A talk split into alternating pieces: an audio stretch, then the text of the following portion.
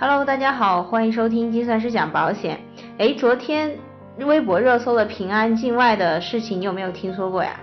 我看到好像是热搜榜前几名，究竟是咋回事啊？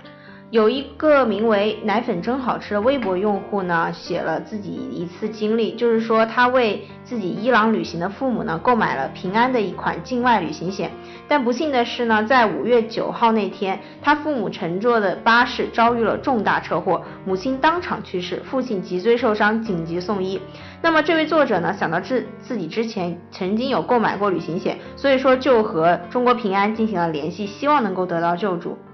我记得这款境外旅行险是有紧急救援和遗体遣送的，应该是能得到帮助吧？没错，这款产品自己是包含了这些保障责任了。但是随后的展开是我们大家都没有想到的。作为作者在联系了保险公司以后，平安方面表示会给博主进行短信指引，但需要博主自自行联系境外救援的服务商。但是呢，截止到博主上微博维权为止，都没有收到来自中国平安方面的任何指引。需要自己去联系救援服务商，可是作者人在国内，估计很难沟通上吧？那究竟联系没联系上啊？联系倒是联系上了，但是其实这场联系真的是比登天还难。在联系上以后呢，这个欧乐境外救援的服务商表示呢，必须要提供死亡证明、当地的警方报告才能处理妈妈的遗体。而且啊，他们的客服竟然还理直气壮地说，不确认死亡证明，我们怎么能够运送遗体呢？我的天，我能想象作者的心情是多么悲愤呢。没错，除了这一点以外呢，作者还提到他自己的父亲在当地的一家设备落后的小型医院里急需转院，但是呢，欧乐救援的人员表示啊，必须要提供相应的病历证明才能转院，而且啊，如果说要做手术，必须要家属在场。签字确认，然而作者人在国内，其实根本没有办法完成的。那么目前我们所知的最新进展就是说，作者已经搭乘最近的一场航班去到当地进行手续的办理了。听你讲完，我我都愤怒了。对于买保险的人来说，可能一辈子接触理赔这件事的几率是很小的，所以一次两次的体验就是可能导致他们对保险的终身认知。但是如果这一次两次的体验都把握不好，那么如何让人去信任保险这件事情呢？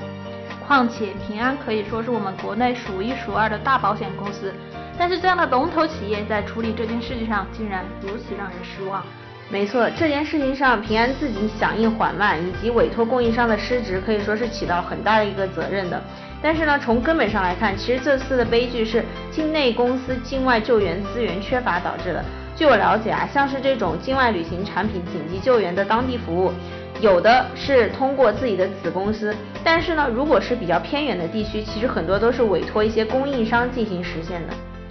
像是平安这种大公司，居然也是委托供应商的，要不是出了这件事儿，我还真不知道呢。没错，虽然说平安确实是一家很大的企业啊，世界五百强，但是呢，相对于在境外旅行出行来说，它的境外业务还是相对比较少的。而且呢，它并不是一家以外资为主体的保险公司。而境外救援这种这种事情呢，是其实是需要长期的积淀的。这一点呢，不单单说是平安，很多一些其他的国内保险公司也会遇到这样的难题。